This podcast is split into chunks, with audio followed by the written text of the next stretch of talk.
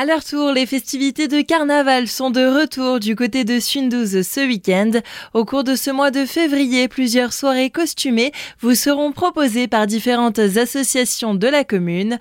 On en parle aujourd'hui avec Jean-Paul Rimbaud, président de l'Homme après une année d'accalmie due euh, aux problèmes liés au Covid, il y a de nouveau les manifestations du bal cette année. Comme toujours, nous aurons quatre balles. Le premier du 11 février, organisé par la PPMA, avec ouverture à 19h30, entrée payante et l'animation sera faite par euh, Dimension DJ de Colmar. Le second bal, ça sera le 17 février, organisé par la société Musique Ouverture à 20h, entrée payante également, et animation orchestre Rosistar. Le troisième bal aura lieu le 18 février, organisé par l'Union sportive, ouverture à 20h, entrée payante, animation euh, DJ Colmar. Des soirées qui précèdent le grand événement du carnaval de Sundouze, une journée à ne pas manquer le lundi 20 février.